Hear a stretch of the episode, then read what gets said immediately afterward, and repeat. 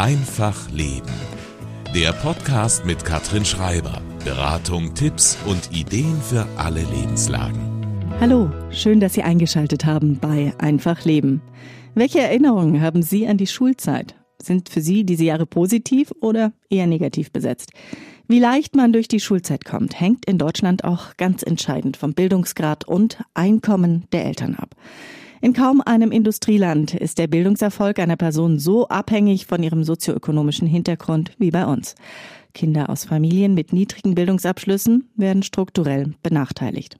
Zahlreiche Studien haben ergeben, in Deutschland besteht keine Chancengleichheit. Dafür gibt es viele Gründe. Unter anderem fehlen in Deutschland Zehntausende Lehrkräfte und auch in den Krippen und Kindergärten sieht es nicht besser aus. Ein guter Kita-Platz ist aber gerade für Kinder aus einkommensschwachen Haushalten eine entscheidende Voraussetzung für eine erfolgreiche Schulkarriere. Wo es noch hakt beim Thema Chancengleichheit in Deutschland. Darüber sprechen wir heute. Bei mir im Studio ist Silva Liebenbein, Professorin für Pädagogik in der sozialen Arbeit an der Katholischen Hochschule in München. Sie forscht schon lange zum Thema Bildungsgerechtigkeit. Schön, dass Sie da sind. Hallo. Frau Liebenbein, mal ganz provokant gefragt, warum ist es denn so schlimm, dass in Deutschland nicht jedes Kind Abitur macht? Man könnte ja auch meinen, wir brauchen dringend gute Handwerker, mal ganz abgesehen davon, dass Handwerker inzwischen oft mehr verdienen als bestimmte akademische Abschlüsse. Ja, das ist die Frage jetzt nach Bildungsgleichheit. Das ist natürlich kein Ziel und äh, kann es auch gar nicht sein. Äh, wir brauchen auch Kinder und Jugendliche, die in Ausbildungsberufe gehen. Es gibt auch im Moment wieder gute Chancen auf Ausbildungsplätze und auch mit einem Ausbildungsberuf ein gutes Leben führen zu können. Allerdings geht es jetzt ja um die Frage der Bildungsgerechtigkeit. Und es ist nicht so, dass jedes Kind und jeder Jugendliche in Deutschland die Chance auf ein Abitur hat, sondern dass diese Chancen eben sehr stark vom sozialen Hintergrund der Kinder abhängig sind. Und mhm. das ist das Problem, das wir in der Bildungsforschung auch schon seit vielen Jahrzehnten, muss man sagen, sehen. Zahlreiche Studien haben gezeigt, dass in Deutschland im Vergleich zu vielen anderen Ländern der Bildungsaufstieg viel schwerer ist. Wie sieht denn diese Chancenungleichheit in Deutschland konkret aus? An was wird das festgemacht? Die kann man an sozialstatistischen Merkmalen festmachen. Ein Kind, äh, das aus dem unteren Einkommensviertel kommt, einen alleinerziehenden Elternteil hat und einen Migrationshintergrund, hat eine etwa 20-prozentige Chance, ein Gymnasium zu besuchen während ein Kind aus dem obersten Einkommensviertel, in dem beide Eltern im Alltag verfügbar sind und akademische Abschlüsse haben, eine Chance von über 80 Prozent hat, ein Gymnasium zu besuchen. Das ist ja wirklich ein unfassbarer Unterschied. Was ich auch da besonders erstaunlich fand in den Studien ist, dass der Einkommensunterschied eine viel größere Rolle spielt als zum Beispiel der Migrationshintergrund. Woran liegt das dann? Tatsächlich ist es ein ganz interessantes und wichtiges Thema. Kinder mit Migrationshintergrund sind benachteiligt im deutschen Schulsystem. Das liegt allerdings nicht an den Bildungserwartungen der Eltern. Die sind in der Regel sogar höher als Bildungserwartungen von Eltern einheimischer Kinder mit vergleichbarem sozioökonomischen Hintergrund. Allerdings leben Kinder mit Migrationshintergrund überproportional häufig in einem schwierigen sozialen Hintergrund und verfügen über geringere sozioökonomische Ressourcen. Könnte da nicht die Kindergrundsicherung ein entscheidender Hebel sein, um diese armutsbedingte Chancenungleichheit zu bekämpfen? Die Kindergrundsicherung war ja ein großes Wahlkampfversprechen der SPD. Dann in der Regierungskoalition hat die FDP das Ganze gestoppt, wollte es ganz kippen. Jetzt gibt es eine Kindergrundsicherung, die wird aber von den Wohlfahrtsverbänden als absolut nicht ausreichend eingestuft. Wie bewerten Sie denn jetzt die aktuellen Gesetzesvorhaben? Es ist, es ist immer sehr schwierig. Ja, das, äh, wir, es ist auch schwierig abzusichern, wie das Geld dann wirklich bei den Kindern ankommt.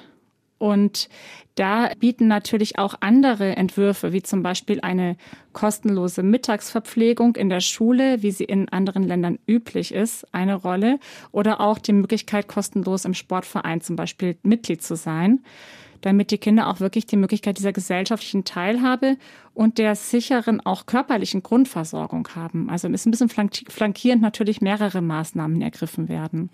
Das heißt, welche finanziellen Instrumente erachten Sie als am sinnvollsten? Einfach das Prinzip Gießkanne, möglichst viel Geld auf alle oder eben so eine gezielte Förderung, wie Sie gerade schon angesprochen haben, mit Mittagsessen in den Schulen. Mhm. Tatsächlich manchmal fehlt ja sogar das Frühstück bei manchen mhm. Kindern. Ne?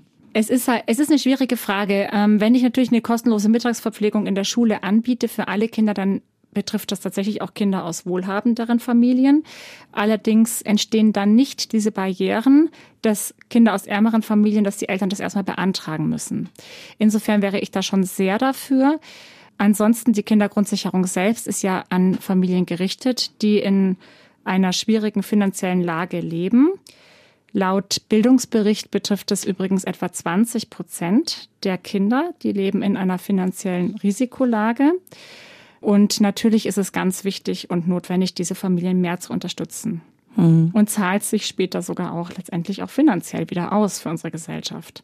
In München sind es, glaube ich, sogar aktuell 25 Prozent der Kinder, die mhm. armutsbetroffen sind, was an den hohen Mieten zum Beispiel in München ja, auch liegt. Ja, mit Sicherheit.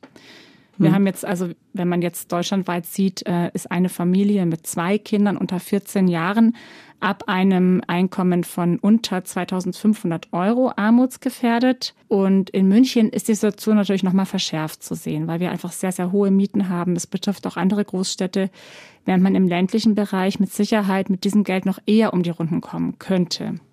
Sie haben die kostenlose, das kostenlose Mittagessen angesprochen in den Schulen. Welche Rolle spielen denn zum Beispiel Hortplätze, ähm, Ganztagsschulplätze?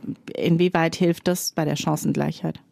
Also die gebundene Ganztagsschule flächendeckend wäre eine ganz große Chance, um für die Kinder mehr Gerechtigkeit herzustellen. Wir haben fast kein anderes Land in Europa, das eine Halbtagsschule so konsequent auch gerade wie in Bayern durchführt, wo die Kinder ja teilweise schon um 11.30 Uhr Schule aushaben und man dann zusätzlich eben aufwendig Mittagsbetreuungen buchen und finden muss, die man auch extra bezahlen muss, was auch Kinder aus schwierigen sozialen Lagen wieder exkludiert sodass da sicherlich große Chancen liegen würden, die Kinder zumindest bis 14, 15 Uhr alle gemeinsam zu beschulen. Es würde auch, abgesehen davon der gesellschaftlichen Situation, der Berufstätigkeit beider Elternteile angemessener sein und die soziale Gemeinschaft fördern. Und es könnten dann auch weitere Freizeitangebote in der Schule stattfinden, wenn die Schule länger dauern würde. Das wäre auf jeden Fall ein ganz wichtiger Hebel, der zweite große Hebel ist sicherlich die spätere Selektion. Länder wie Frankreich, die Niederlande, Lettland, Finnland und Spanien zum Beispiel, die haben äh, viel weniger Probleme mit dieser Chancengleichheit mhm. und dem Bildungsaufstieg. Ist das Thema Ganztagsschule zum Beispiel dort ein Hebel, der sehr gut funktioniert oder was machen mhm. die besser?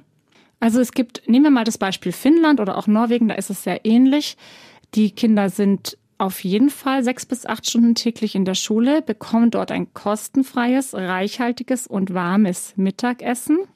Und die Kinder werden in Finnland erst nach neun Jahren getrennt, in Norwegen sogar erst nach zehn Jahren und können sich dann für eine Art gymnasiale Oberstufe oder Berufsausbildung entscheiden, nach neun oder zehn Jahren. In der Zeit besteht viel mehr Möglichkeit, dass die Schule auch kompensatorisch wirkt und Leistungsunterschiede ausgleicht. Das ist was, was mich als Mutter von einem Grundschulkind auch wirklich immer wieder wütend macht. Diese in Bayern dieser Druck, der in der dritten und vierten Klasse ausgeübt wird. Ich habe auch das Gefühl, dass Kinder einfach wirklich in dem Alter so unterschiedlich entwickelt sind. Da liegt manchmal ja fast ein Jahr Altersunterschied mhm. zwischen den Kindern und ein Jahr im Alter von neun Jahren, zehn Jahren, elf Jahren spielt, finde ich, so eine große Rolle. Mädchen und Jungs sind auch unglaublich unterschiedlich entwickelt. Also ist das auch Ihrer Ansicht nach eben einer der entscheidenden Gründe für diese Chancenungleichheit? Das ist mit auf jeden Fall einer der entscheidenden Gründe. Es ist gut belegt, dass Kinder einfach mit unterschiedlichen kulturellen Kapitalien ausgestattet in die Schule kommen, dass also sehr starke Leistungsunterschiede bei Erstklässlern bestehen. Die einen können noch nicht mal richtig Deutsch sprechen, während die anderen schon lesend und schreibend in die Schule kommen. Der Grundschule gelingt es, diese Leistungsunterschiede ansatzweise auszugleichen. Die Schere geht etwas weiter zu um sich dann aber mit dem Übertritt auf die weiterführenden Schulen wieder zu öffnen. Mhm. Ja, also die Leistungsunterschiede nehmen dann wieder zu und eine längere gemeinsame Beschulung, auch eine längere tägliche Beschulung, würde mit Sicherheit die Chance bieten, dass der Einfluss des Elternhauses abnimmt und die Schule auch mehr Zeit hat, kompensatorisch zu wirken. Es gibt auch ähm, Untersuchungen, die zeigen, dass es nicht nur am Leistungsunterschied liegt der Schüler, sondern dass tatsächlich beim Thema Übertritt aufs Gymnasium Lehrer Kinder aus Nicht-Akademiker-Familien auch äh, generell diskriminieren. Welche Möglichkeiten gäbe es denn da, das zu umgehen? Also Sie haben einerseits schon angesprochen, eine viel spätere Selektion. Ich glaube zum Beispiel die neunte Klasse, mhm. haben Sie gesagt. Gäbe es auch die Möglichkeit anonymisierter Tests zum Beispiel zum Übertritt? die Möglichkeit gibt es aus meiner Sicht im Schulsystem so im Moment nicht, so wie es im Moment gestrickt ist. Ich denke wirklich, dass eine konsequentere, spätere Selektion tatsächlich ein guter Ansatzpunkt wäre. Was natürlich optimal wäre, wäre natürlich auch mehr Lehrkräfte, möglicherweise auch teilweise noch sozialpädagogische Fachkräfte mehr in den Schulen zu haben. Wir haben ja noch nicht mal momentan alle Schulen mit einem schwachen Sozialindex mit Schulsozialarbeiterinnen versorgt und erst recht nicht Schulen, die in einem Viertel mit einem höheren Sozialindex liegen. Gleichzeitig haben wir aber eine Schülerschaft, die zunehmend von psychischen Problemen belastet ist. Also Schulsozialarbeit würde auch dringend mehr benötigt werden. Hm. Gerade im Hinblick auf die mentale Gesundheit. Da gibt's ja in, im Ausland ganz andere Modelle, dass jede Schule eben einen Psychologen oder einen ähm, zur Seite hat. Das Ziel ist schon auch hierzulande, dass man tatsächlich eine flächendeckende Versorgung hat. Ich habe jetzt nur über die Schulsozialarbeiter gesprochen. Für Schulpsychologen betrifft es natürlich genauso. Und da ist die Versorgung sogar noch schlechter. Aber es ist im Moment auch aufgrund des Fachkräftemangels nicht zu erreichen. Ja, die Fachkräfte, die sitzen ja bei Ihnen in, ja. der, in der Uni. Warum gibt es so wenige, die sich für diesen Beruf entscheiden? Das, das wissen wir nicht. Natürlich, es ist ein sozialer Beruf, der entsprechend aller sozialen und Pflegeberufe eher schlecht bezahlt ist. Es hat natürlich auch einen demografischen Grund. Ja, es sind geburtenschwache Jahrgänge, die jetzt kommen, aber das scheint nicht die einzige Ursache zu sein. Es gibt auch einen Teil von jungen Erwachsenen, die weder im Schul- und noch im Ausbildungssystem auftauchen, statistisch gesehen, die also einfach aus der Statistik verschwinden. Und auch über diese Gruppe von Jugendlichen weiß man noch nicht so genau, was die eigentlich machen. Das heißt, der Erzieherberuf ist einfach nicht attraktiv genug oder spielt dabei auch eine Rolle, wie medial ja auch sehr viel berichtet wird aktuell, dass viele Lehrer, viele Erzieher unter einem Burnout leiden, dass äh, die aktuelle Situation in den Kindergärten, Krippen, Schulen einfach so ist, dass ein, auf einen Erzieher unglaublich viele Kinder kommen. Ich habe neulich einen Artikel gelesen, da hat eine Erzieherin berichtet, dass sie neun Stunden keine Zeit hatte, auf Toilette zu ja. gehen. Also Spielt das auch eine Rolle, diese mediale Berichterstattung, die dann vielleicht ähm, Jugendliche abschreckt, den Beruf zu werden? Genau, also ich habe jetzt erstmal von den Sozialarbeiterinnen tatsächlich gesprochen. Wir bieten ja auch den Studiengang Soziale Arbeit hauptsächlich an aber auch die Kindheitspädagogik. Es ist nicht so, dass es jetzt weniger Erzieher gibt. Es gibt nur viel mehr Einrichtungen, weil ja auch sozusagen der Rechtsanspruch für die Kinder ab einem Jahr eröffnet wurde. Dafür fehlen Fachkräfte. Obwohl es zunehmend auch Fachkräfte gibt, sind alle Einrichtungen eigentlich vom Fachkräftemangel betroffen. Das führt dann zu einem Teufelskreislauf, dass die im Feld verbleibenden Fachkräfte hoch belastet sind, dass dieses dann wieder zu höheren Abbrecherquoten führt und letztendlich zu sehr, sehr stressigen Alltagssituationen.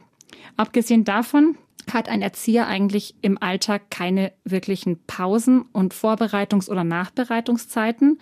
Es wird rein die Arbeitszeit, die man in der Gruppe oder in der Einrichtung verbringt, vergütet. Und das müsste sich auch dringend ändern. Erzieherinnen haben zunehmend Aufgaben zu dokumentieren, zu beobachten, vorzubereiten, nachzubereiten.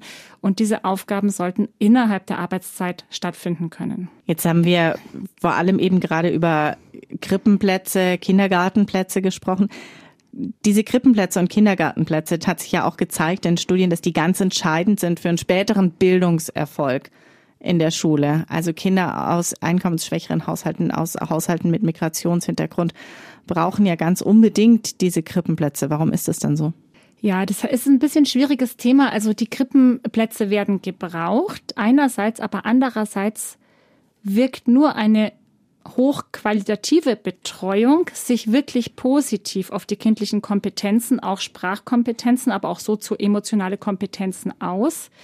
Aufgrund des Fachkräftemangels und des Ausbaus der Kita kann man aber nicht immer diese hohe Qualität gewährleisten. Ja. Eine sehr niedrige Betreuungsqualität kann auch ein Entwicklungsrisiko für Kinder sein. Mhm. Welche Rolle spielt denn die eher mangelnde Digitalisierung der deutschen Schulen beim Thema Chancengleichheit. Und wie sieht es da im Vergleich zum Ausland aus? Im, also im Vergleich zum Ausland sind wir tatsächlich wenig digitalisiert in Deutschland. Jetzt könnte man erstmal denken, na ja, die Kinder sind sowieso Digital Natives, also sie können eigentlich mehr als die Erwachsenen. Das ist aber nicht ganz richtig. Es ist ganz gut nachgewiesen, dass Kinder aus sozioökonomisch schwächeren Milieus weniger Kompetenzen haben, Medien für Bildungsangebote positiv zu nutzen, sondern einfach andere Dinge an den Medien tun.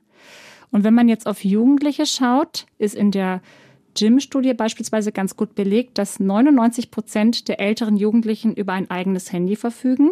Ähm, an einem Beispiel, Jugendliche informieren sich über das tägliche Geschehen hauptsächlich via Instagram, TikTok, YouTube und über die Suchfunktion von Google, während ganz wenige Jugendliche bewusst auch Medien nutzen, die keine voreingestellten Algorithmen haben. Somit also wenig einfach neutrale Informationen nutzen.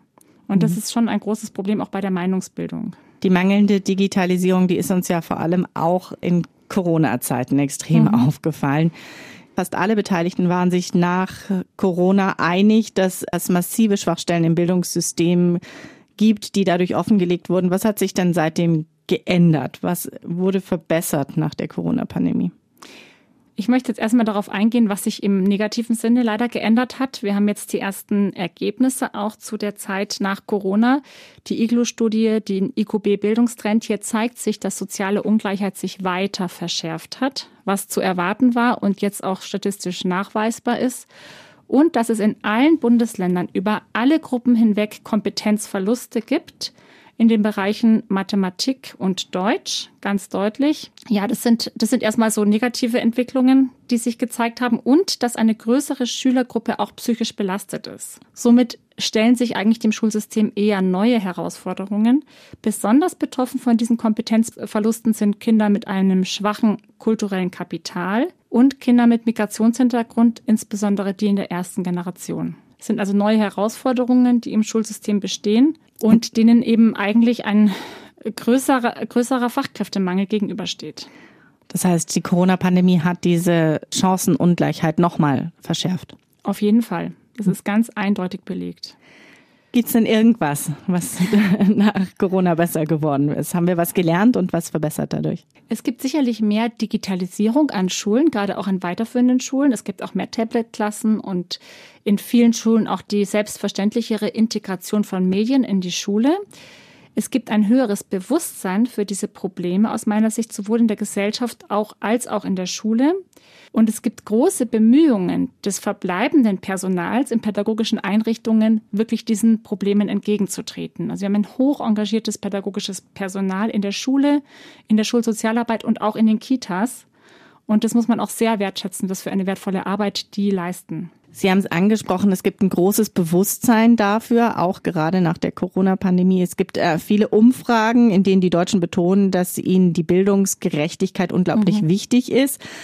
Dann aber wieder gibt es andere Umfragen, die zeigen, sobald man versucht, dem entgegenzuwirken, indem man Gelder so verteilt, dass zum Beispiel mehr Geld an Brennpunktschulen geht oder die besser qualifizierten Lehrer in Brennpunktschulen gehen, da gibt's dann doch Ressentiments. Muss eigentlich vor allem ein gesellschaftliches Umdenken stattfinden? Das ist eine ganz schwierige Frage. Es gibt, es gibt sicherlich dieses gesellschaftliche Bewusstsein. Es gibt aber natürlich auch diese persönlichen Bedürfnisse von Eltern, ihr eigenes Kind. Auch, es gibt ja auch diese Sprengelwechsel jetzt immer mehr, dass man das eigene Kind versucht, an eine Schule zu schicken, wo eben nicht so viele Kinder mit sozialen Schwierigkeiten und mit Migrationshintergrund sind da spiel, also die Eltern sind, denke ich, schon in einem Zwiespalt zwischen einerseits dem Wunsch nach Bildungsgerechtigkeit und andererseits dem Wunsch, das eigene Kind möglichst zu schützen vor zu viel negativen Einflüssen.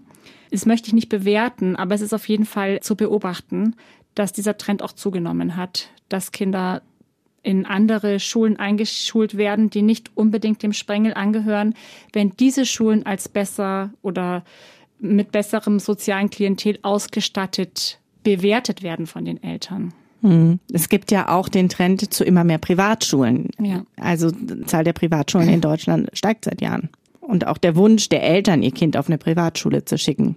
Ich würde behaupten, das ist ein sehr, das ist sehr milieuspezifisch. Also es gibt Milieus, in denen Privatschulen wie zum Beispiel Waldorf oder Montessori-Schulen eher Anklang finden.